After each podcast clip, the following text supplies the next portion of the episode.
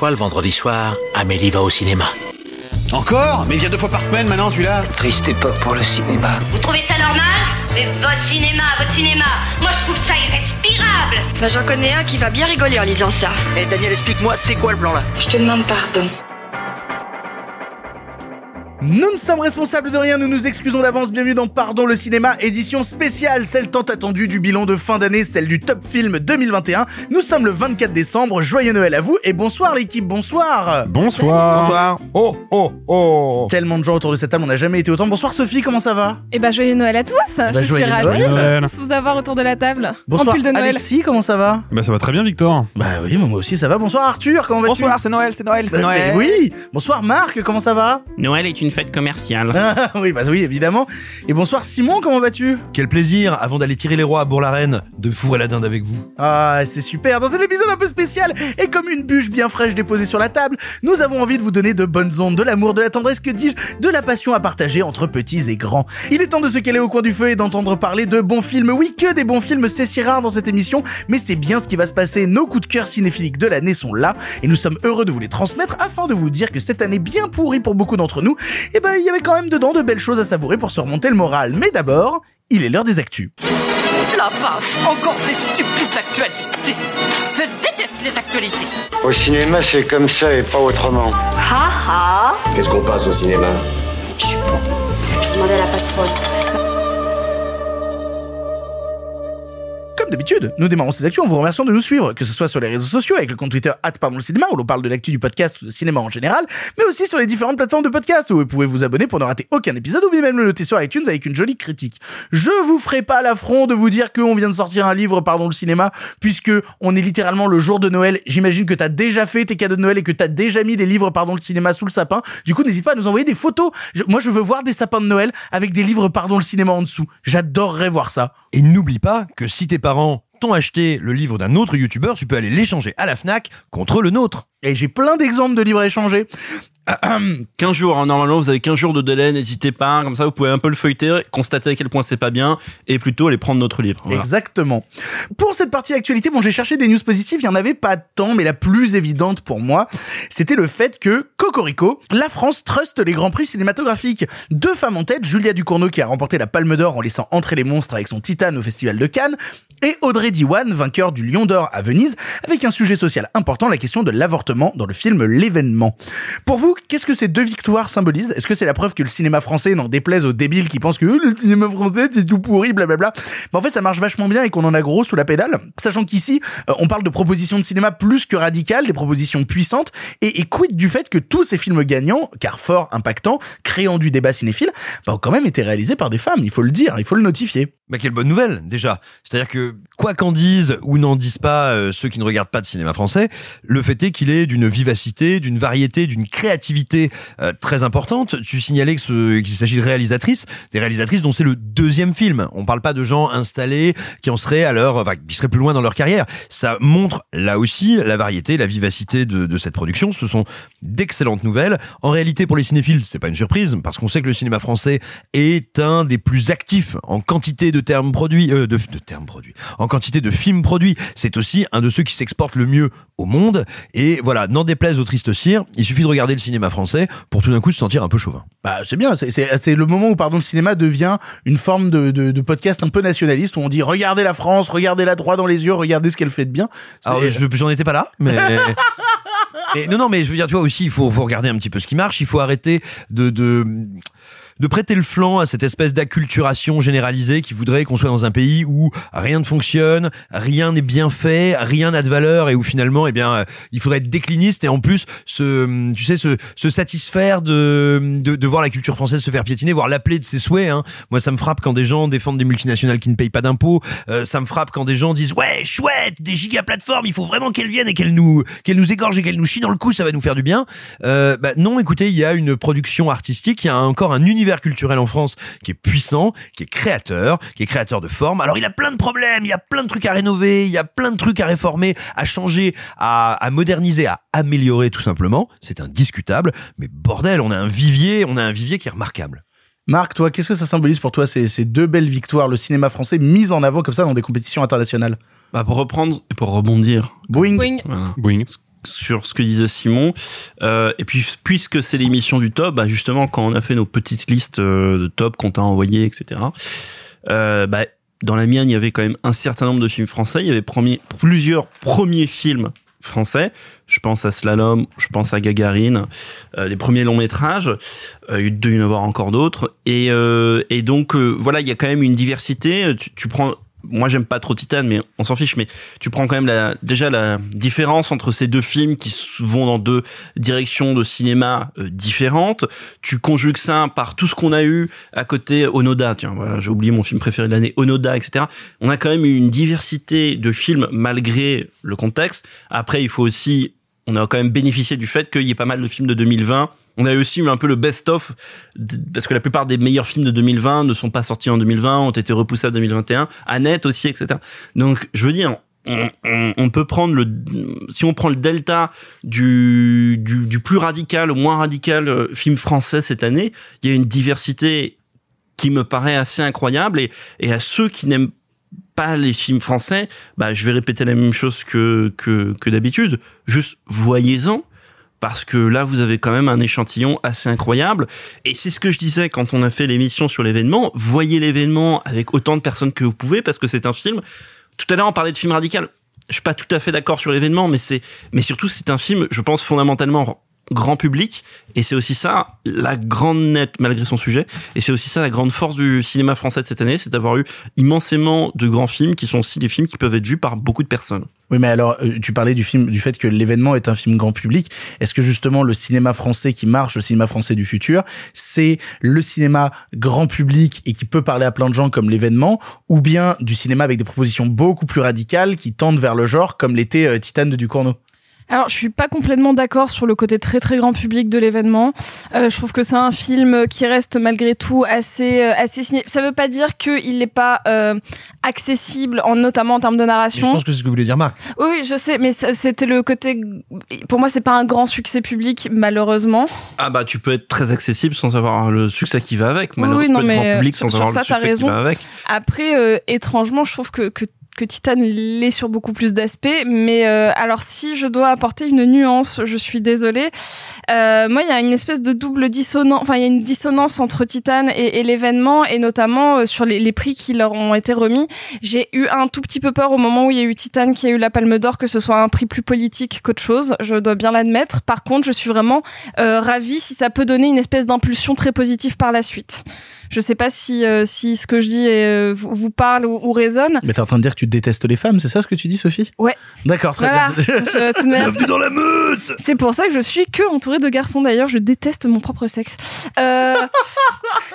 non, euh, pour Le, le tien? Oui. On la garde Pitié, ne On la la coupe garde. pas. Non, je la coupe Ne la pas. coupe pas. Elle est incroyable. Alexis, cette blague était de très mauvais goût. Oui, bien sûr, bien sûr. Euh, aux branches.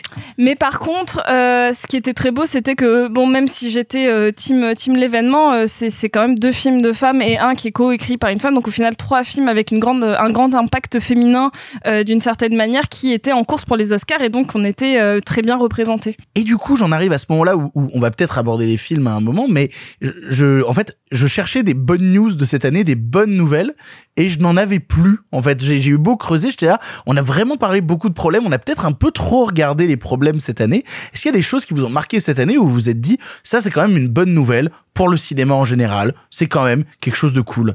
Euh, il faut évidemment saluer le travail de notre ministre de la Culture. Coucou Oh là là, putain. Coucou Roselyne.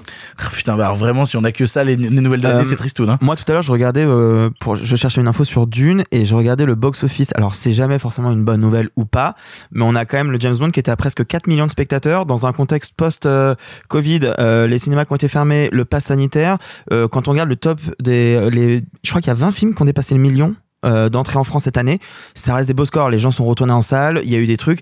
Euh, je sais que le pass sanitaire a fait du mal aux entrées en salle, on le sait. Malgré tout, le James Bond qui fait quasiment 4 millions dans ce contexte-là, c'est quand même chouette. Dune qui a fait plus de 3 millions, c'est quand même chouette. C'est pour moi, je pense, une bonne nouvelle la fréquentation des salles. Alors, j'aurais un peu tendance naturellement à nuancer ce propos-là. Je suis pas certain que ces films soient de bons indicateurs de la fréquentation des salles. Parce que que ça soit euh, le nouveau film de Denis Villeneuve ou le nouveau James Bond, c'est des films qui font des entrées de toute façon. Et ben quoi. figure-toi que Denis Villeneuve, non.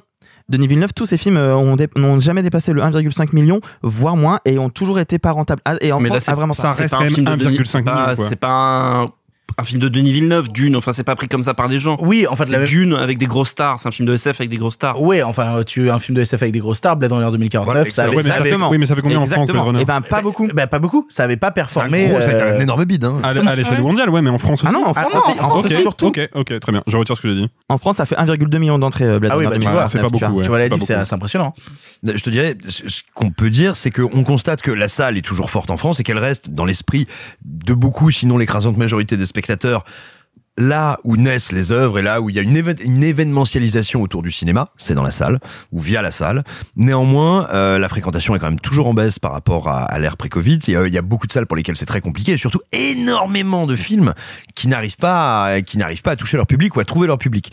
Donc je dirais, il y a, il y a plein de signaux qui sont encourageants ou rassurants euh, pour l'industrie, notamment du, du cinéma en tant que grand écran. Euh, mais, mais pour l'instant, on est loin d'être dans une euh, dans une situation où on serait revenu à l'équilibre ou à la normale. Non mais ça je suis d'accord. Et en plus il y a effectivement le fait qu'il y a beaucoup de films qui sortent. Donc forcément les gros ressortent au, au profit des plus petits. Ça je suis d'accord.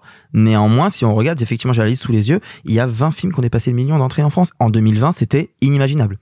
Absolument. entre guillemets, ça vaut ce que ça vaut comme nouvelle, mais c'est plus un ressenti perso parce que ces dernières semaines, il s'avère que euh, pour le boulot que je fais à côté, pour la distribution d'un film, j'ai je suis allé dans plusieurs villes de France présenter un, un bah, le fameux piège pour Cendrillon que j'ai distribué. Donc j'ai parlé à beaucoup d'exploitants différents et hors de Paris, euh, Bordeaux, Angoulême, Nantes, etc., etc. Et euh, bon, ils avaient tous le discours unanime euh, en mode c'est dur. Par contre, c'est là où j'en viens à un truc un peu plus positif, c'est qu'ils étaient tous dans euh, en- comment dire une sorte de volontariat assez euh, assez impressionnant qui moi me touchait beaucoup, c'est dire qu'est-ce qu'on peut faire et jusqu'où on peut aller pour ramener des c'est des, gens qui étaient extrêmement motivés, passionnés, tout ce que vous voulez, bon qui sont aussi des com- des combattants. Et c'est ça qui que je trouve très touchant, c'est que si on on va oublier Paris une minute parce qu'il y a les grands euh, comment dire il y a, il y a des enjeux sont pas les mêmes de fréquentation. Mais euh, mais un peu partout en France t'as des gens qui sont vraiment prêts à se battre. Et pour reprendre ce que disait Simon sur le côté sanctuaire et là où naissent les œuvres dans le dans le cinéma il y a des gens qui sont vraiment prêts à se battre pour que continuer à ramener des gens de leur communauté de leur localité dans les salles. Et j'ai trouvé ça très touchant en faisant mon petit tour de France. Je voulais aussi féliciter malgré tout les distributeurs cette année qui se sont battus et qui nous ont offert euh, notamment les, les petits distribs de très très belles propositions. Je voulais notamment euh, saluer Condor qui nous a, enfin qui a quand même sorti euh, The Nightingale et euh, First First Co. Et. Et The Card Counter qui, qui, qui arrive et, et donc ça c'est euh, c'est pas évident et je sais qu'ils ont fait euh, ils ont redoublé euh, de vivacité de bonne com euh, d'idées pour pouvoir euh, amener le public. Et quand on voit que Forsco a marché c'est vraiment une un, très beau succès. Et on a pu le voir en festival que ce soit à Cannes ou à Deauville de très très belles propositions de cinéma indépendant Et euh, oui, non, je voulais juste te dire, je sais pas si vous en avez parlé la dernière fois, mais euh, mais euh, Alexis de Condor a fait un, un thread absolument passionnant sur euh, le cas First Co, donc sur Twitter. N'hésitez pas à aller le voir, c'était c'était super. Et enfin, on fait aussi une bise aux distributeurs qui ont taxé les salles de collabo. Euh, on les aime euh, amicalement. Vous l'avez compris, donc en 2022, on continue d'aller au cinéma, on continue d'envoyer de la force aux exploitants et aux distributeurs, et quitte à parler de leur travail, autant parler des films qui sont allés dans ces salles de cinéma. On en a pris deux chacun, deux films qu'on a adorés cette année, qu'on s'est répartis, mais les gens pourront parler des films des autres aussi, pouvoir rebondir, boing, boing, boing, boing, sur ce que les autres vont raconter. Et on commence tout de suite avec Simon, qui va vous parler de la loi de Téhéran. بلایی به سرت میارم که حال دونه دونه آدمایی که اسیر خودت کردی و بفهم آخرش چی؟ چیکارش می‌کنی؟ اعدام میشه. این یه کارو با من نکن. الان پولاشو مصادره چه برگردم برن همون جایی که من بزرگ شدم خب چی میشم؟ میشه یکی بدتر از من. یه را پیدا کردم گیر نمی‌کنی.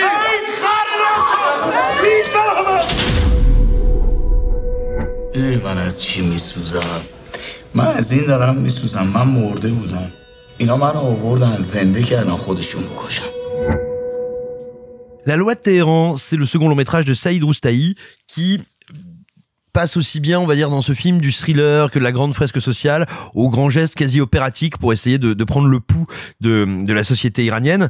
Il faut savoir qu'actuellement en Iran, il y a entre 8 et 10% de la population qui sont dans une situation d'addiction, euh, d'addiction à l'héroïne. C'est énorme, 8 à 10%. Donc dites-vous bien qu'il n'y a pas un Iranien qui n'a pas dans sa famille, dans ses proches, une ou plusieurs personnes euh, qui sont donc euh, bah, en situation d'addiction, de toxicomanie. Et donc dans ce cadre-là, on suit un flic qui est, euh, j'ai même pas envie de dire, euh, vous savez ce cliché, on dit un flic aux méthodes musclées. Non, un flic qui n'a ni morale ni éthique, qui a un but et qui tel un rouleau compresseur, roule sur ses enquêtes pour réussir à faire tomber des trafiquants.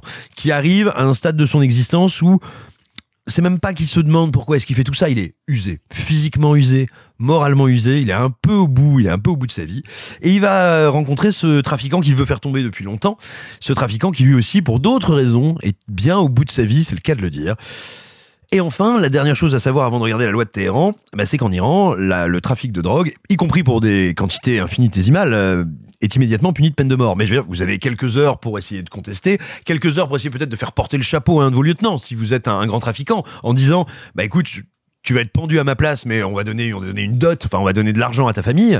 Bref, on a donc cette espèce d'équation qui euh, démultiplie, accélère, euh, qui est un espèce d'exhausteur de tragédie en fait, et qui va qui va nous permettre de traverser toute la société iranienne. La mise en scène est absolument sidérante en cela qu'on a d'abord le sentiment d'assister à, à un récit très naturaliste, voire documentaire, et on va voir petit à petit comment Roustaï va mettre du style, mettre du caractère, mettre euh, de la narration dans, dans ce dans ce canevas qui se veut euh, très brut, et il va créer un geste mais qui est, enfin je veux dire, c'est un film à la fois intime et épique. Il y a, y a des séquences qui sont mais vraiment hallucinogènes, c'est-à-dire euh, euh, comment tout d'un coup des êtres humains qui sont tous enfermés dans un commissariat, que ce soit les flics, que ce soit les prévenus, ou tout le monde est bien conscient que le destin, la vie, l'enfermement, la survie de chacun va se jouer dans les heures qui viennent.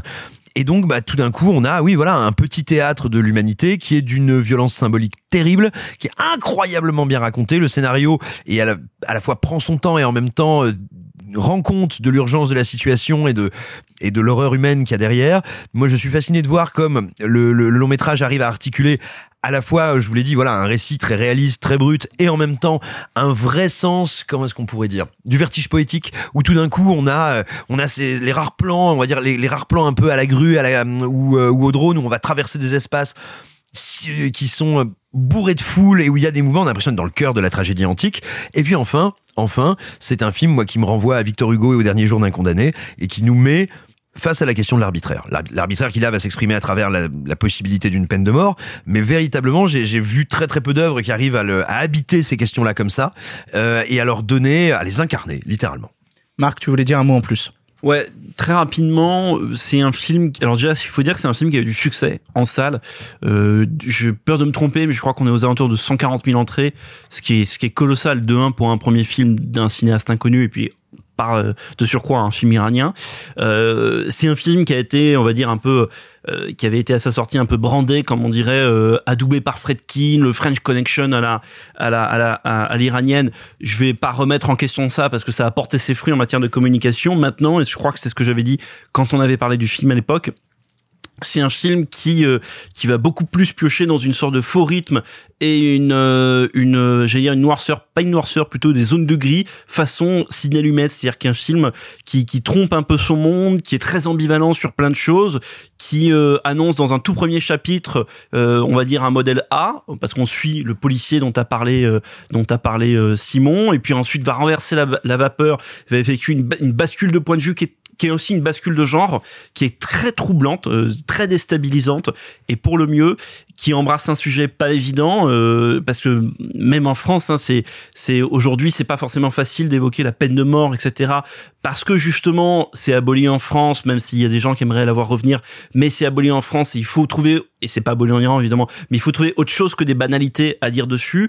Et pour moi, ce que le film arrive à faire dessus sur l'inanité de de de, de ça, sur les problèmes de la justice, sur la, le le l'état policier, ça par contre on a ça un peu aussi en France. Bref, je trouve que La Loi de Téhéran est un film extrêmement fort. Voyez-le, il a dû sortir en vidéo depuis qu'on de, depuis ce, ce temps-là. Il est sorti le 1er décembre. Voilà, tout à l'heure, pendant les news, on parlait de, à propos de l'événement, on parlait de film grand public ou non. Là aussi, euh, voilà, vous n'y connaissez rien au cinéma iranien. C'est un film qui vous parlera, euh, je pense, beaucoup. La loi de Téhéran est dans nos tops de l'année et on enchaîne maintenant avec Sophie qui vous parle de Julie en 12 chapitres.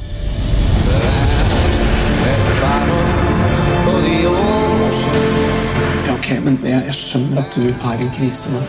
Hvis du er glad i meg, hvis du elsker meg, så Ja, jeg elsker deg, men jeg elsker deg ikke. Hva er det med deg? Julie?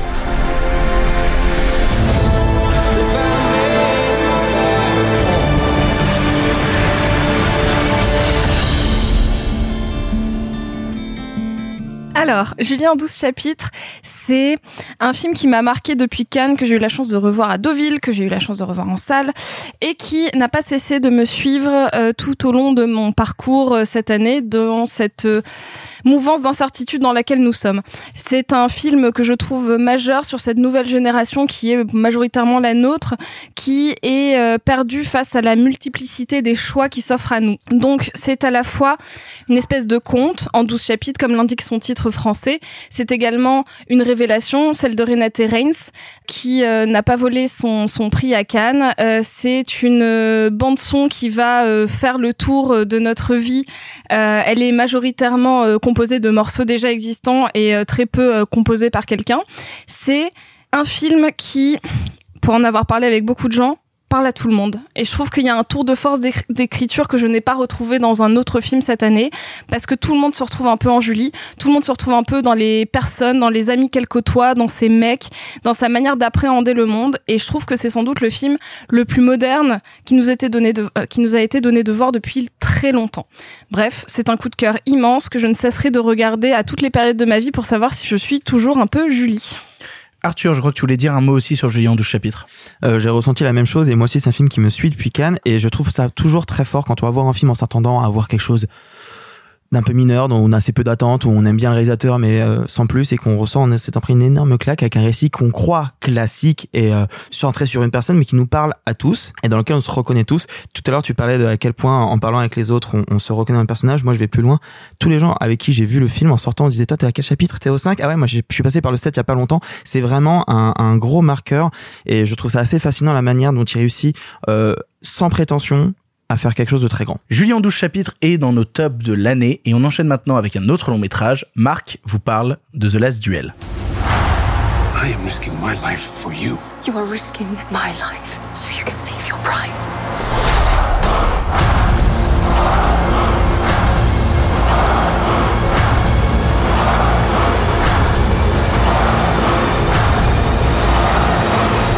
The penalty for bearing false witness is that you are to be burned? Alive. I will not be silent. un peu attendu évidemment de ma part que que j'intervienne sur The Last Duel et que j'ai The Last Duel dans mes films de l'année. Néanmoins, c'est un film qui m'a donc euh, bon, je vous renvoie à ce que j'avais dit sur l'émission, euh, même si j'étais à distance. C'est un film qui a très bien vieilli dans mon esprit, que je trouve très grand euh, à la fois dans son dans son dispositif narratif, parce que plus j'y pense, plus j'y reviens et plus je- j'en revois des morceaux, plus je comment dire, je trouve ça extrêmement brillant d'avoir pris donc cette structure connue. On l'avait dit, Rashomon, l'avait machin, où est la vérité, etc. Bon, d'avoir pris cette structure connue pour euh, non pas faire un film sur la vérité, parce que comme le dit un des personnages, la vérité importe peu, mais de faire un film sur donc le regard, le gaze, hein, comme on dirait euh, chez les Américains. Et, euh, et en ça, je trouve le film très fort. Il poursuit un truc que Ridley Scott faisait depuis des décennies autour de ses personnages féminins et surtout, on va dire, depuis Thelma et Louise. Sauf que Thelma et Louise, bah là, c'était le point de vue des, des fuyards et euh, sporadiquement dans le film, le point de vue des poursuivants. Mais euh, là, il y a un truc qui est équilibré absolument différemment, où il y a une mise en scène qui, moi, m'impressionne pour, euh, j'allais dire, pour un, un type qui a 83 ans. Non, j'allais dire, m'impressionne tout court. Et on regarde la mise en scène des combats, la mise en scène du, du duel final, la mise en scène des batailles et euh, la mise en scène du, du procès. Euh, c'est d'ailleurs c'est un truc que j'ai pas retrouvé. C'est ça que c'est un, un film qui a quand même mis un petit peu de temps à se à être à être concocté, qui est passé donc par pas mal de dans les mains de pas mal de personnes différentes. Et c'est un truc que j'ai pas retrouvé par exemple. C'est pour ça que j'ai un peu moins aimé euh, Gucci, que je trouvais être un film avoir été un peu bâclé. Mais là voilà, c'est un film que je trouve extrêmement brillant. Je j'ai absolument envie de le revoir pour donc me plonger dans ce portrait du bas Moyen Âge que je trouve extrêmement attentif dans son détail et dans sa luxuriance parce que justement on n'est pas sur un Moyen Âge anémique et rachitique comme on l'a vu parfois. Euh, voilà, c'est c'est un film qui je pense et j'espère va vieillir bien vieillir dans les dans les années qui viennent et dans la carrière de, de, de Ridley Scott. Et euh, j'ai écrit un super papier dessus dans Revue et Corrigé. Donc, Revue pas, où je le compare aux autres films, à la notion de duel et d'arène dans les films de Ridley Scott. Euh, il paraît qu'il en a fait quelques-uns du genre. Voilà.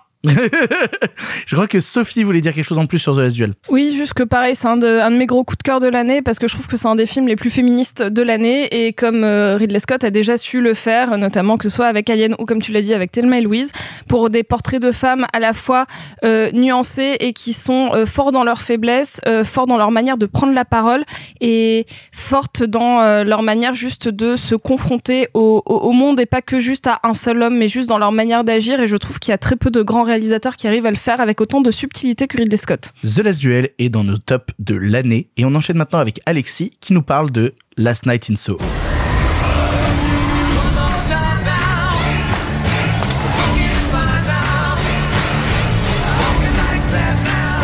Where you going? I know what you did. I've done a lot of things. You're gonna have to be more specific, love. You can't save me.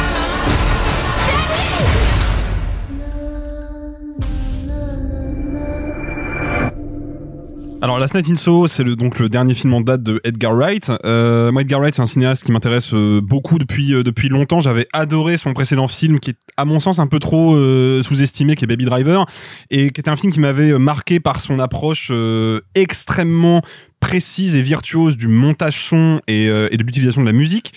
Et c'est quelque chose qu'on retrouve dans Last Night in Soho, mais pour moi, c'est pas ça le sel de Last Night in Soho. Je trouve que c'est un film qui à mon sens, dit quelque chose de très intéressant sur notre époque et tout particulièrement notre rapport aux images du passé. Euh, c'est un film donc, évidemment virtuose dans sa mise en scène. Il y a des, il y a des morceaux de bravoure absolument dingues. Il y a un plan notamment dont tout le monde a parlé où euh, une actrice se substitue à une autre au cours d'une danse en plan séquence qui a été réalisée avec très peu d'effets numériques et qui est vraiment impressionnant. Mais je trouve que le, le film a un discours sur la nostalgie, un discours sur le, le fait de se tourner vers le passé pour n'en retirer que quelque chose de une image partielle, un peu publicitaire et fondamentalement stérile, et comment en se confrontant à ce qu'était véritablement une époque, une société, des codes culturels, on arrive à détourner notre regard du passé et se tourner vers l'avenir. Je trouve que c'est un film qui parle vraiment de ça et qui le fait avec une brillance euh, réelle. Les acteurs sont dingues, tout particulièrement les actrices Anya Taylor-Joy et Thomasine McKenzie qui crèvent l'écran. Il faut citer aussi, euh, et ça, ça me fait un petit peu mal à mon cœur de fan de James Bond, mais c'est le dernier rôle au cinéma de Diana Rigg qui est décédée avant la sortie du film et qui livre une une performance que je trouve vraiment très touchante, subtile. Euh, c'est un film qui pour moi représente ce que le cinéma populaire actuel peut faire de mieux en termes de, de pur cinéma, en termes d'utilisation du langage cinématographique. Je pourrais en parler encore longtemps, mais euh, je vais essayer de faire court et juste de vous conseiller, si vous n'avez pas vu, de foncer voir Last Night in Soho, c'est un immanquable de cette année. Et comme d'habitude avec les films d'Edgar Wright, c'est distribué comme de la merde en France. Oui, euh, à chaque fois, ouais, et ça fait chier. Ouais, si vous l'avez raté en salle, sachez que Last Night in Soho fait partie de nos tops de l'année. Et on continue maintenant avec Arthur, qui va vous parler de Dune.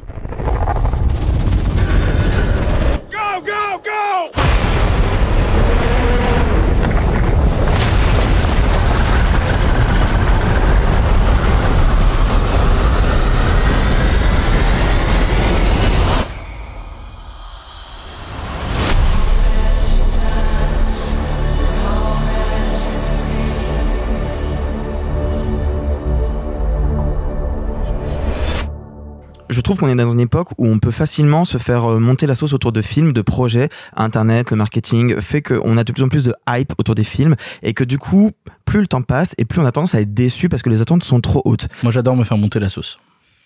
Oh. Et t'es souvent déçu. je suis très souvent déçu. non, c'est, c'est la personne en face qui est très souvent déçue. Tout ça pour dire que quand un de mes réalisateurs préférés, qui est Denis Villeneuve, euh, annonce à s'attaquer euh, au livre le plus important de sa vie et à ce qu'on a réputé, ah pardon, à un livre qui est réputé comme étant inadaptable, forcément il y a des attentes qui sont très hautes et j'avais très peur d'être déçu. Et quand on voit quelqu'un qu'on adore faire un objet incroyable alors qu'on pensait qu'il allait se casser la gueule, je trouve que c'est un sentiment remarquable. Je ne sais pas si Dune est le meilleur film de l'année, mais c'est en tout cas le film qui m'a foutu la plus grosse claque. Euh, alors visuellement, euh, par le jeu, par la musique, partout, par le thème, partout.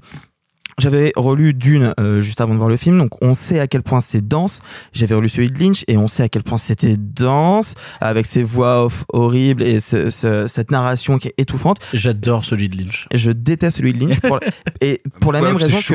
que pour les mêmes raisons que j'adore celui de, de Villeneuve, qui est prendre son temps pour raconter sa récit dans la longueur et ne pas essayer de vouloir tout raconter, de juste laisser le temps à l'action et à l'image. J'ai trouvé le film incroyable. C'est un des rares films que j'ai reçu, que j'ai vu trois fois en salle. Je suis retourné le voir. Je l'ai vu en projection, je l'ai vu à Deauville, je l'ai revu à nouveau. Tellement à chaque fois j'y vois quelque chose d'autre. Je, je me laisse bercer. Là, je trouve que absolument tout tout, tout, tout est fort. Euh, même Timothée Chalamet, dont je suis vraiment pas le plus grand fan, est incroyable. Rebecca Ferguson, dont je suis amoureux depuis bien longtemps, le, me, me l'a prouvé encore plus. C'est un film que je pense est important. Euh, on parlait tout à l'heure des scores euh, au box-office de Denis Villeneuve. Il a quand même fait trois fois plus que Blade Runner 2049, qui était déjà, je trouve, un grand film, qui a une esthétique qui est quand même euh, différente de tout ce que Hollywood peut proposer, qui prend un parti pris qui est vraiment aux antipodes que tout ce que Marvel et Disney et grosso modo Hollywood fait actuellement. Euh, pour moi, Dune est un film important et si peut-être même le plus important de l'année. Dune fait partie de nos tops de l'année et maintenant c'est moi qui vais vous parler d'Inside. Healing the world with comedy, making a literal difference metaphorically. A Jew walks into a bar, and I've saved him a seat. That's healing the world with comedy. I'm a special kind of white guy. I self reflected and I wanna be an agent of change. So I am gonna use my privilege for the good. Very cool, way to go. American white guys. We've had the floor for at least 400 years. So maybe I should just shut the fuck up.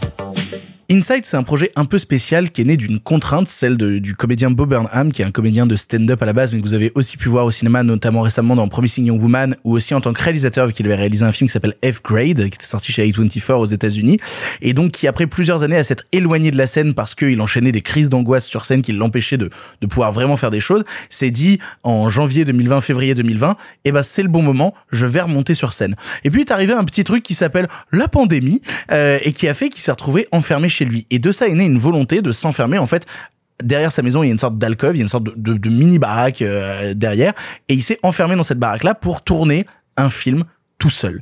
Et alors, certains auront du mal avec l'appellation de film pour Inside. Pour moi, c'est un véritable long métrage par le fait que déjà, il fait appel à la mise en scène, à la musique, au travail de l'image, au travail du choix du cadre qui est toujours malin, à comment il va construire sa lumière sur chaque scène. Tout ça en le faisant tout seul, en interprétant donc ce premier rôle de Bob Burnham enfermé qui a une réflexion sur sa vie, sa situation, ses angoisses et qu'est-ce qu'il en reste dans une période où tout semble être à l'arrêt autour de lui, qui est une réflexion sur le fait d'être un artiste, d'être un comédien et qu'est-ce que ça implique en 2021 d'être un comédien et de dévoiler des performances artistiques et qui est en plus servi de sa part, donc comme je disais, il est à l'image, c'est lui qui fait l'image, c'est lui qui a même fait le montage et surtout lui qui a fait toutes les musiques du film qu'il interprète parce que on peut considérer, en tout cas à mon goût, Inside comme une comédie musicale. Je sais que Simon aimait pas ma comparaison avec ce film, mais je me rappelle que c'était un dispositif qui m'avait marqué. J'avais vraiment l'impression, en regardant Inside, de voir la rencontre entre de la pure comédie musicale comique et Irène d'Alain Cavalier. C'est-à-dire euh, qu'on ait ce, ce mélange très étrange auquel on ne peut pas s'attendre, mais si on considère euh, le film d'Alain Cavalier comme du cinéma, Inside pour moi est du cinéma. De la même manière que euh, il y a toujours ces débats un peu stériles de est-ce que si c'est sur Netflix c'est du cinéma.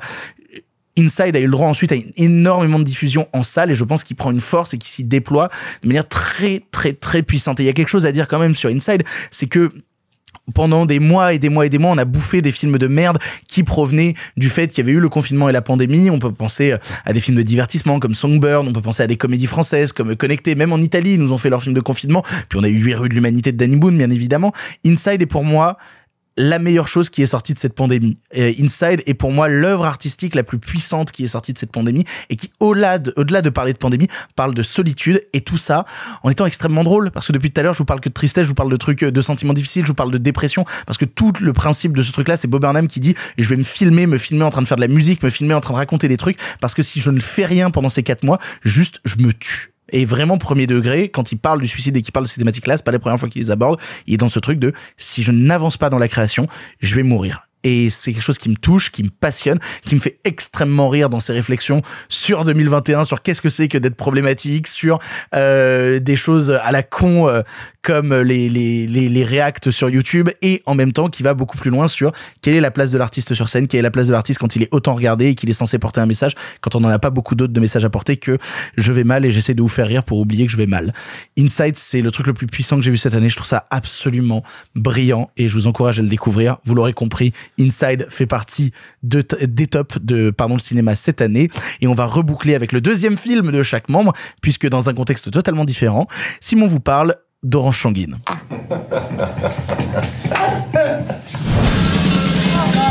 T'es en train de dire que la France est un pays d'assistés, mais, ça c'est pas, pas nous, c'est- on va pas régler le problème autour de cette table. Elle a le droit de danser la mongolienne. Non mais je rêve Il faut mettre 22 milliards sur la table. Alors on peut taper sur tout ce qui bouge, mais de la solidarité avant tout. On ne veut pas euh, diviser les Français. On veut bien sûr un pays uni. Nous voulons tous un pays uni. Bon. Il faut jamais être politiquement correct. On est nombreux autour de cette table, et j'imagine parmi les personnes qui nous écoutent, à regarder quantité de films. Aussi bien euh, des nouveautés que des classiques, ou à revoir des œuvres sorties il y a quelques années.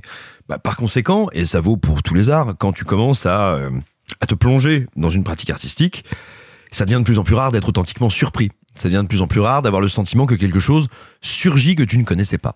La première réussite et la première valeur pour moi d'Orange Sanguine, qui est ce qu'on pourrait appeler un film euh, choral euh, snacké à l'acide, euh, oui voilà grosso modo, et ben c'est que à plusieurs reprises pendant le film, je me dis tiens ça je n'avais jamais vu.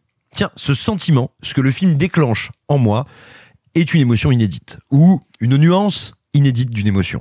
Euh, on, se gargarise, nous, parfois, euh, critiques ou cinéphiles, de « Oh, ça c'est un film provocateur, ça c'est un film malin, oh c'est un film qui fait bouger les lignes !» Ben, en fait, il faut savoir, un film provocateur, un film impertinent, normalement, ça te met mal. Euh, si tu si tu sors d'un film en disant oh c'était impertinent et extrêmement provocateur je trouve ça très bien. Bon bah a priori c'est juste un film qui t'a massé les gonades en te disant t'as vu on est tous les deux très intelligents. Non. Là c'est un film qui c'est un film qui c'est un film qui commence à faire ça qui sert et qui fait ah t'as vu ah, c'est bizarre quand ça provoque hein. et bah qu'est-ce que c'est Orange Sanguine? C'est donc une une des troupes de théâtre les plus intéressantes actuellement en activité en France les Chiens de Navarre qui avec des comédiens et des guest stars, on va dire, et avec leur, leur metteur en scène, leur, leur, euh, leader Maximo, s'attaque à à quoi ressemble la France aujourd'hui. Et c'est pas un film qui, comme la facture par exemple, la fracture de Catherine Corsini, se dirait tiens La facture. c'est un peu comme ça que je l'ai vécu. hein. J'adorerais que ce soit la facture. Voilà, mais, mais c'est pas un film qui en gros te dit je vais essayer de faire œuvre de témoignage du réel. C'est un film, c'est tu te prends un gros thermomètre dans le fondement et on le casse. Et on verra, oui, c'est compliqué. Et c'est un film qui, pour moi, mieux qu'aucun autre depuis plusieurs années en France, arrive à témoigner, à me donner à percevoir et à sentir quelque chose que j'ai l'impression de sentir autour de moi qui me passionne et me terrifie, à savoir le fait que ce pays est en train de s'atomiser, qu'on est dans une guerre du tous contre tous, que euh, notre course à la colère, à la satisfaction de cette colère et à la joie mauvaise nous amène vers quelque chose de profondément terrible, ultra violent et extrêmement périlleux pour nous en tant que corps social, que pays. Et ce film arrive à le faire dans un récit qui commence comme une comédie, mais, mais une comédie sous LSD, qui devient extrêmement grinçant jusqu'à moi me mettre face à des images qu'à un moment j'ai cru désirer et finalement qui me terrifient quand je les vois, on bascule dans un authentique film d'horreur sociale qui avec des effets d'une immense simplicité en termes de mise en scène et de montage, me provoque des vertiges ahurissants et c'est à la fois mes plus gros éclats de rire de l'année, mes plus grands moments de dégoût, mais d'authentique dégoût, pas juste oh là là c'est un peu sale, non non, de vertigineux dégoût et je trouve que euh, c'est fascinant d'avoir réussi à faire ça, c'est un film que je vais voir et revoir encore et qui me passionne. Orange Sanguine fait partie de nos tops de l'année et on enchaîne maintenant sur un tout autre contexte puisque c'est Sophie qui vous parle de Tromperie. Non, pas de propos grivois, s'il te plaît. Je suis un écouteur. Je suis un audiophile. Un audiophile, mais. Mais quelle connerie prétentieuse. Très érotique. Elle, elle n'est que des mots. Hein, J'ai beau essayer, je suis pas capable de baiser des mots. Et je me fous de ce que les gens comprennent ou ne comprennent pas. Ou comprennent trop bien. Ah, dis donc, qu'est-ce qui va se passer quand il va te demander d'où vient ce bleu sur ta cuisse Non, il l'a déjà fait. Oh. Et alors Bah, j'ai dit la vérité. Je dis toujours la vérité, comme ça on ne se laisse pas piéger par le mensonge. Alors, le nouveau film d'Arnaud Desplechin, donc c'est Tromperie, c'est l'adaptation du livre de Philip Ross, euh, donc qui, euh, qui, qui a le même nom et qui s'appelle Deception en anglais. Je l'avais découvert à Cannes et ça avait été déjà un petit coup de cœur et il se trouve que j'ai fait cet exercice assez intéressant qui est de lire le bouquin que je n'avais pas lu et de revoir le film après pour en, en tirer toutes les euh, euh, toutes les subtilités d'adaptation. Il faut savoir donc que quand vous allez découvrir Tromperie, puisqu'il n'est pas encore sorti, il sort en fin d'année et c'est pour ça que je me fais un vrai plaisir de vous en parler maintenant, c'est que c'est une adaptation à la lettre. C'est-à-dire qu'il n'a pas changé une seule phrase du livre de Philippe Ross. Par contre, il l'a réarrangé. C'est-à-dire qu'il a réorganisé, euh, parce qu'en fait le livre est un peu particulier car c'est une sorte de faux journal, un faux journal intime où il confronte des vraies personnes de sa vie. C'est quelque chose d'assez, euh, c'est un vrai tour de force littéraire et Arnaud Desplechin a réussi à complètement tromper son, son spectateur sur euh, est-ce que ce que je vous montre c'est l'adaptation du livre, est-ce que c'est ce que j'en interprète, de comment j'imagine l'auteur l'écrire? C'est aussi un nouveau, un nouvel élément du euh, euh, du Denis du Denis Podalides Daddy Issues Universe de cette année, c'est-à-dire que Tout le monde veut baiser Denis Podalides. tout le monde veut baiser Denis Podalides et C'est la il- calvitie, je pense. il est C'est comme ça depuis 25 ans. Enfin. il est incroyable dans le film, c'est-à-dire que je n'ai aucun mal à, enfin, à, comprendre ce, cette sensation de désir que peut, euh, euh, que montre pendant tout le film Léa Seydoux, qui est au pic de sa beauté. Elle est d'une subtilité de jeu euh, qu'on n'a pas vu cette année. Et pourtant, elle c'est vraiment son année. Hein. Elle, a, elle a été merveilleuse partout, même dans les films que j'aime moins, même dans France. Je la trouve incroyable. Mais dans Tromperie, il y a une espèce d'alchimie qui est à la fois due à la parfaite compréhension d'Arnaud Desplechin de son matériau de base, ce qui était déjà pas évident. Et en termes de mise en scène, c'est à la fois parfaitement Sophie Cor, à savoir un petit peu euh, lyrique dans certains, dans certains, ça, se- ça, ça va presque sur euh, du détachement du réel, à au contraire la plus subtile euh, mise en image de du fantasme, et notamment ça, ça passe par du imagine comment est la pièce et de voir la pièce apparaître au fur et à mesure. Ça va dans comment on filme la peau, comment on filme un baiser ou juste comment on filme un regard d'amour qui s'éteint tout est dans ce film. C'est n'imaginez pas que c'est le grand film bourgeois comme j'avais pu l'aimer euh, dans euh, les choses qu'on dit, les choses qu'on fait l'année dernière. C'est beaucoup plus accessible que ça. Ça parle de bourgeoisie, mais de bourgeoisie qui s'analyse suffisamment pour que ça en devienne acide. C'est pour moi l'un des plus grands films de cette année. C'est à la fois un, bonbon qui va venir stimuler votre intellect, qui va vous donner envie de découvrir comme moi euh, l'œuvre de Philippe Ross et euh, pourquoi pas de rattraper les dépléchins que vous n'avez pas vus. Simon, tu voulais dire un mot en plus Le grand bonheur de ce film, c'est que ça nous rappelle que Desplechin est un cinéaste littéraire. Pas un cinéaste littéraire dans le sens quelqu'un qui n'aurait rien à faire de l'image, du montage, de la photo, enfin bref, du médium cinéma, parce qu'il aurait juste envie d'ergoter, de se filmer, euh, euh, capturant de beaux dialogues. Non, c'est quelqu'un qui fait du cinéma et qui fait du littéraire dans un même geste. Et ça, c'est passionnant. Parce que c'est compliqué de faire du beau texte sans devenir verbeux, parce que c'est compliqué de faire de la grande mise en, enfin de la grande mise en scène, une mise en scène pensée et complexe, euh, et qui soit capable d'appréhender le verbe en même temps. Vraiment ça. La tromperie du titre, c'est évidemment la tromperie sur la question de euh, bon bah écoute on est ensemble mais je vais rentrer les poils à quelqu'un d'autre. Mais finalement la tromperie c'est aussi la question de la fidélité, de la fidélité pardon, de la fiction. C'est-à-dire c'est euh, cette question de est-ce que ce que je te raconte est réel et est-ce que parce que ça déclenche des émotions en toi c'est vérité?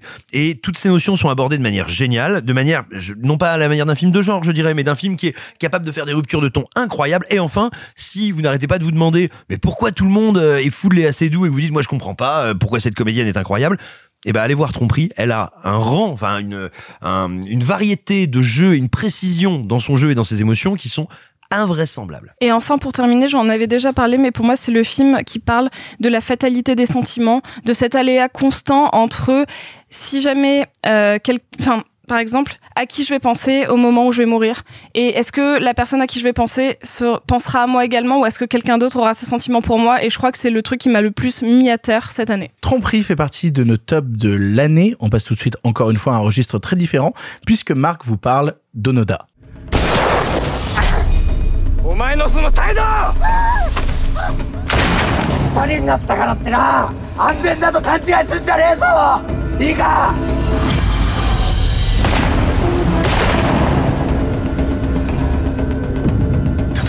そこにある俺たちの近くにある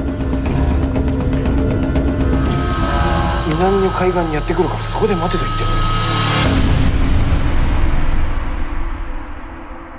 必ず迎えに行くあの日あの人はそう言った Onoda, c'est un film formidable parce que c'est un film qui qui vient vous compléter. Je m'explique. Peut-être beaucoup, je pense d'ailleurs, de personnes ont été un peu comme moi, c'est-à-dire que vous avez longtemps dans votre vie entendu parler de ce soldat japonais sur une île qui est resté 30 ans sur son île après la guerre, mais comme vous étiez euh, un peu bête ou pas très curieux, vous n'aviez jamais cherché à en savoir plus, donc c'était resté cette sorte de légende urbaine, le terme n'est pas euh, pas vraiment adapté, mais euh, de légende insulaire plutôt euh, de, de l'histoire. Et, et donc vient la sortie d'Onoda et vient le moment où vous dites ah c'était donc ça cette histoire. Donc de un il y a ce côté satisfaisant et ensuite il y a le côté plus que satisfaisant de la découverte d'un très grand film. Un très grand film qui a un très grand sujet. C'est pas rien. Quelqu'un qui est resté 30 piges euh, dans une jungle à mener une guerre qui était finie euh, malgré lui, qui était finie sans lui, qui l'a laissé derrière, un temps qui s'est achevé euh, en lui le laissant au bord du monde.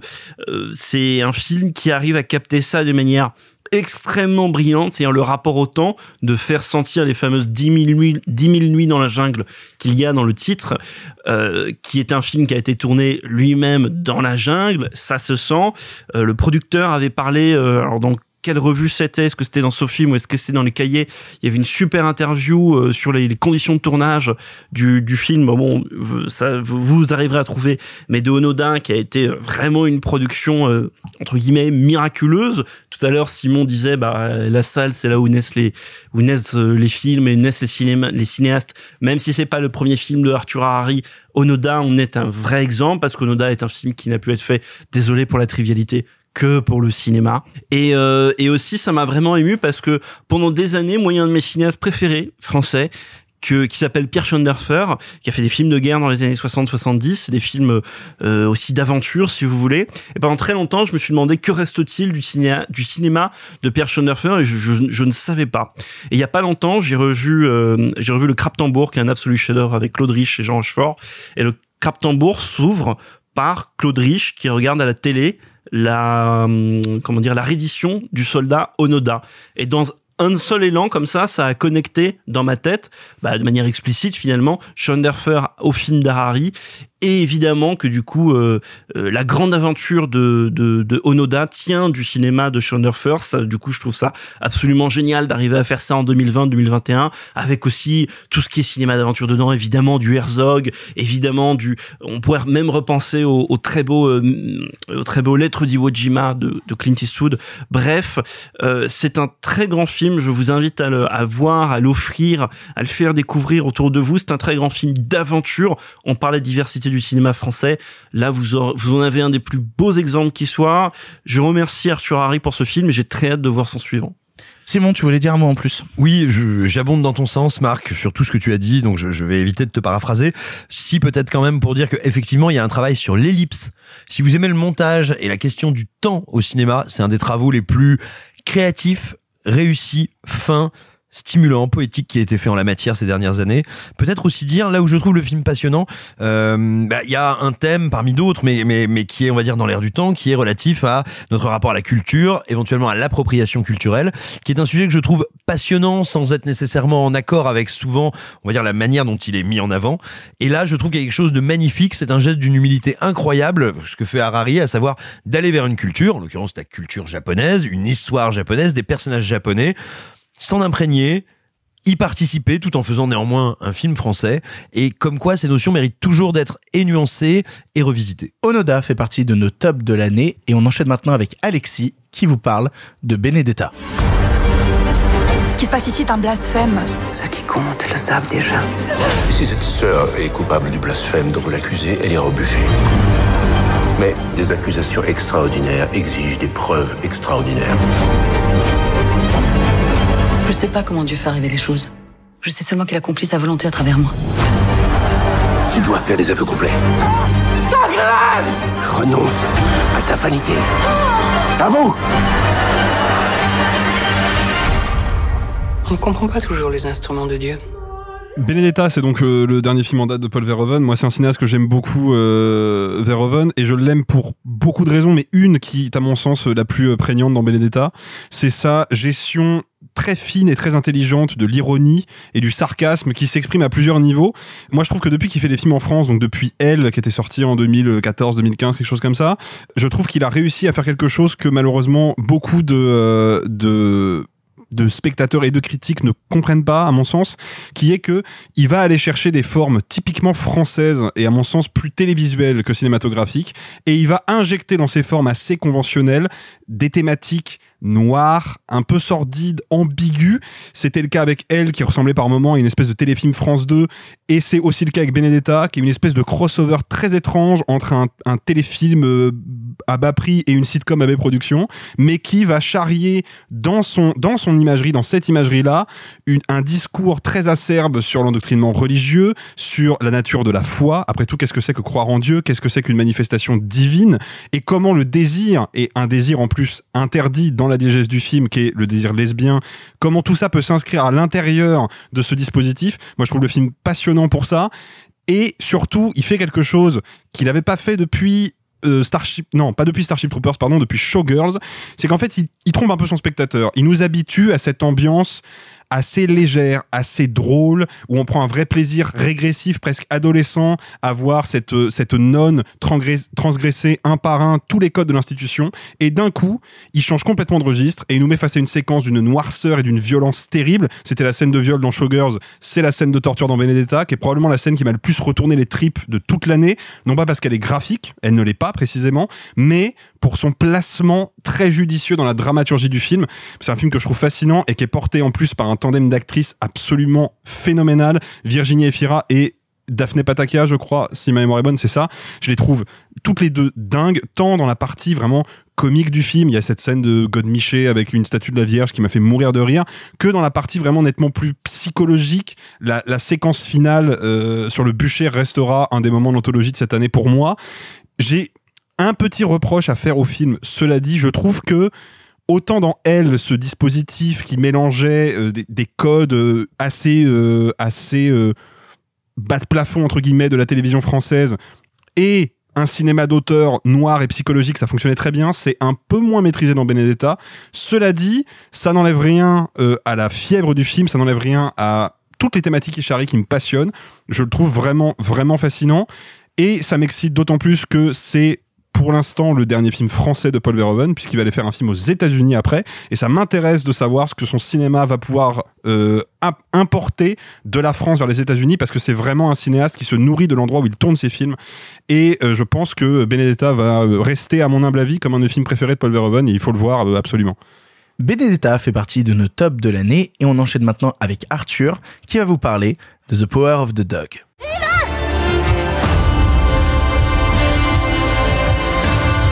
I did not save her,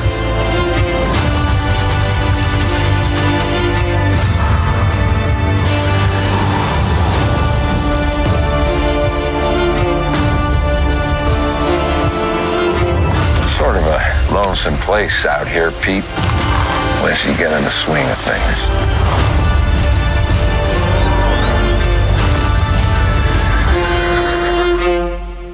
Cela fait quelques mois que j'essaye de- d'entretenir un rapport au film parce que je vois beaucoup de films pour, le- pour mon travail, vraiment beaucoup. Et euh, ayant certaines lacunes, j'essaie de rattraper les, les filmographies euh, des cinéastes avant de voir les nouveautés pour mieux comprendre. Euh, Power of the Dog est pour moi un immense film que l'on ait vu toute la filmographie de Jane Campion ou non, je l'ai déjà dit ici, je le redis. Néanmoins, je pense que j'aime immensément le film parce que j'aime immensément la filmographie que j'ai découverte cette année et qui a été pour moi la, plus grande découverte de 2021. J'ai tout vu, euh, du début Sweetie à même euh, Bright Star, et euh, j'y ai découvert quelque chose de très touchant. Alors je connaissais déjà euh, la leçon de piano qui est immense, qui a été abordé partout, par tout le monde, tout le monde le sait, c'est un fait. Ne voyez pas que la leçon de piano, voyez tout. Et The Power of the Dog est un retournement hyper intéressant dans la carrière de Campion. Elle qui se concentrait toujours sur les, femmes qui essaient de prendre le pouvoir.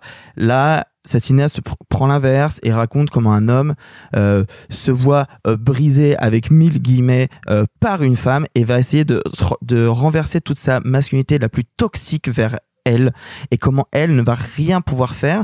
Euh, j'ai la dernière fois que j'étais ici beaucoup parlé de Cumberbatch qui est pour moi, je reviens sur ce que j'ai dit d'ailleurs, euh, il s'agit je pense de son meilleur rôle. Euh, on parlait de Sherlock, je- en le revoyant je pense vraiment que Cumberbatch livre ici ce qu'il a fait de mieux, mais on n'a pas parlé de Kirsten Dunst qui est absolument remarquable et qui m'a atteint au plus profond de moi et qui m'a ému à des moments auxquels je n'attendais pas. Le film est un western et encore de la même manière, si vous ne connaissez pas bien les westerns, renverse les codes, vous n'aurez pas des grosses fusillades, vous n'aurez pas tout ce qu'il y a dans ce dans ce genre les plus codéifiés possibles.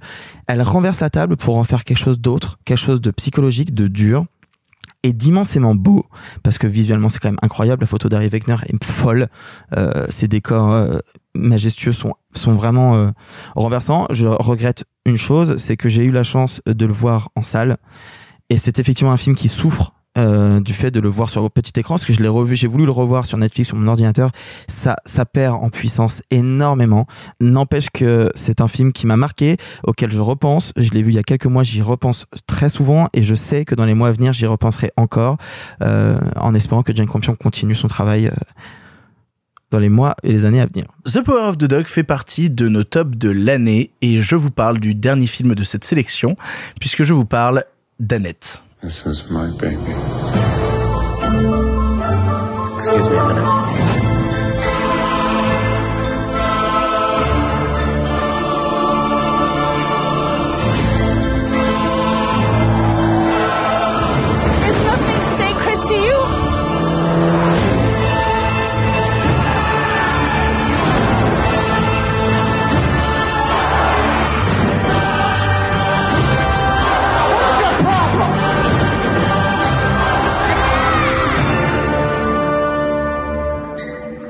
Moi, il y a quelque chose de très contextuel euh, vis-à-vis d'Annette et que j'aimerais vous resituer avant d'en parler. C'est que en fait, le film est beaucoup associé pour moi à, à Cannes et aux différents festivals que j'ai pu faire là-bas, puisque euh, j'ai découvert Annette en 2018 en me baladant au marché du film où il y avait une affiche qui annonçait le prochain film de Léos Carax. Et étant un grand fan notamment de Motors, j'attendais le prochain film de Léos Carax avec, avec vraiment beaucoup d'impatience.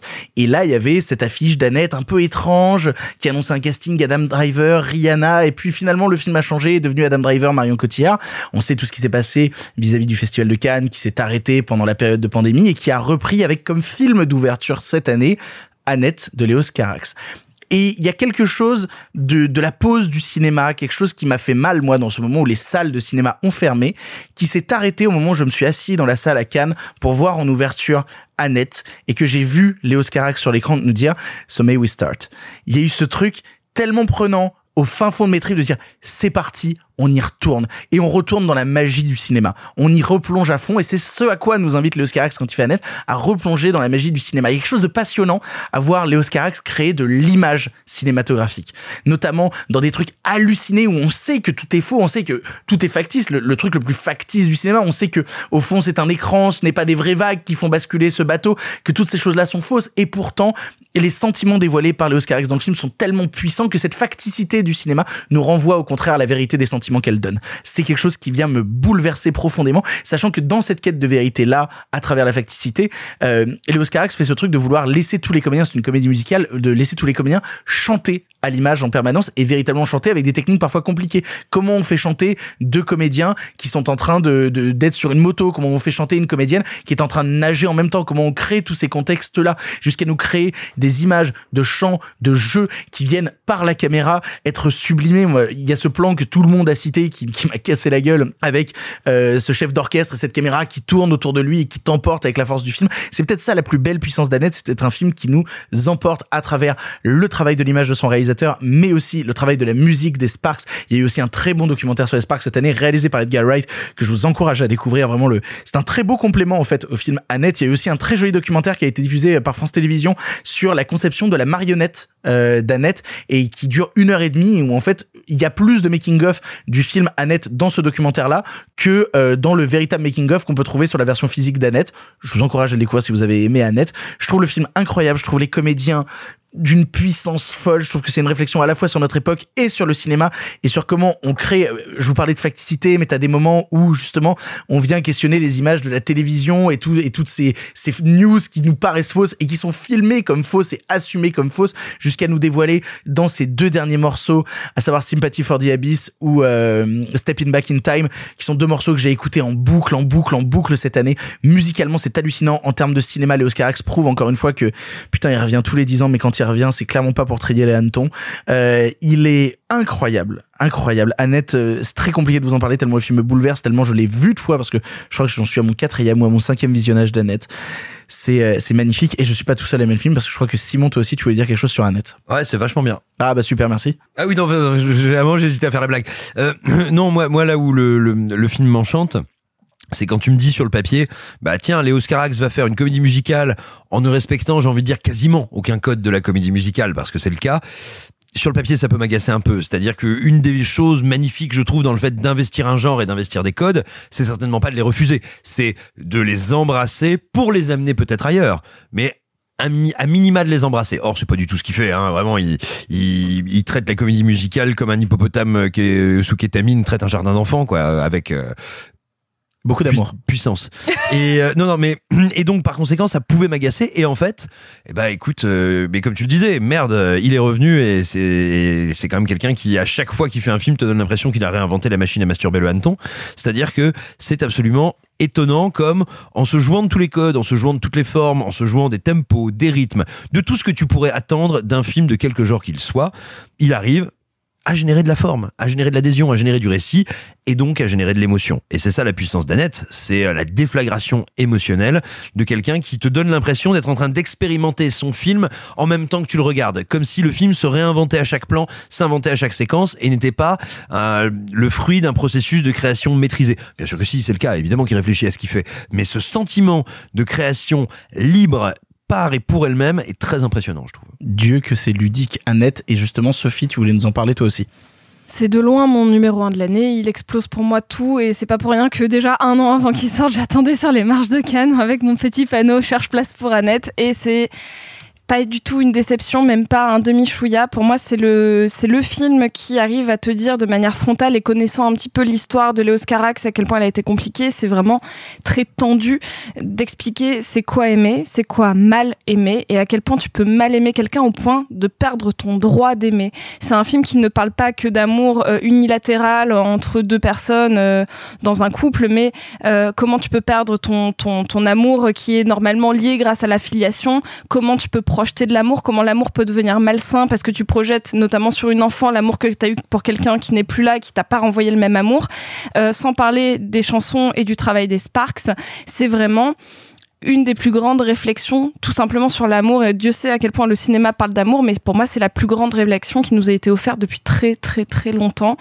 Et, et au cas où le, le, le, le Blu-ray, le DVD, toutes les formes physiques sont déjà sorties, je vous encourage à aller l'acheter et en effet à découvrir tout ce qui a été fait autour du film, autour des Sparks et même à redécouvrir les Sparks, ce groupe qui a eu une carrière si aléatoire. Et c'est pour ça que pour moi ce film restera l'unique palme d'or Annette fait partie de nos tops de l'année, tout comme La Loi de Téhéran, Julie en 12 chapitres, The Last Duel, Last Night in Soho, Dune, Inside, Orange Sanguine, Tromperie, Onoda, Benedetta ou encore The Power of the Dog. C'est ainsi que se termine cette émission top où on revenait sur nos films préférés de l'année. Comment ça va les gens? Ça fait du bien de parler que de bons films, c'est si rare. Grave. Ouais, non, mais vraiment, on a tellement l'habitude de, de, de, de s'écharper sur des trucs. De... Et là, vraiment, que du plaisir, que du positif. Non, et puis ça fait du bien de se rendre compte à quel point cette année a été riche en très bons films. Ah Enfin, moi, c'est ça qui en ressort, c'est que c'est vrai qu'on oublie que cette année a été incroyable. Mais encore une fois, la grande variété des œuvres qu'on a citées. Il n'y a pas deux trucs qui se ressemblent. Vous voyez, vous avez parlé de plein de films Z super rigolos. Moi, j'ai parlé de Oh, quel bâtard. T'étais obligé de mettre un scud, hein. Ouais. Je remercie tous les gens autour de cette table. Merci beaucoup Marc. Merci. Merci beaucoup Sophie. Merci beaucoup. Merci beaucoup Arthur. Merci. Merci beaucoup Alexis. Et joyeux Noël. Et merci beaucoup Simon. Merci à vous. Joyeux Noël à vous, fourrez bien la dinde, mangez bien de la bûche. Et on se retrouve la semaine prochaine pour vous parler de nos flops de l'année, nos plus grosses déceptions cinématographiques de l'année. Vous verrez, ce sera un tout autre registre. Sur ce, salut salut les copains. Arrêtez, j'en suis fini.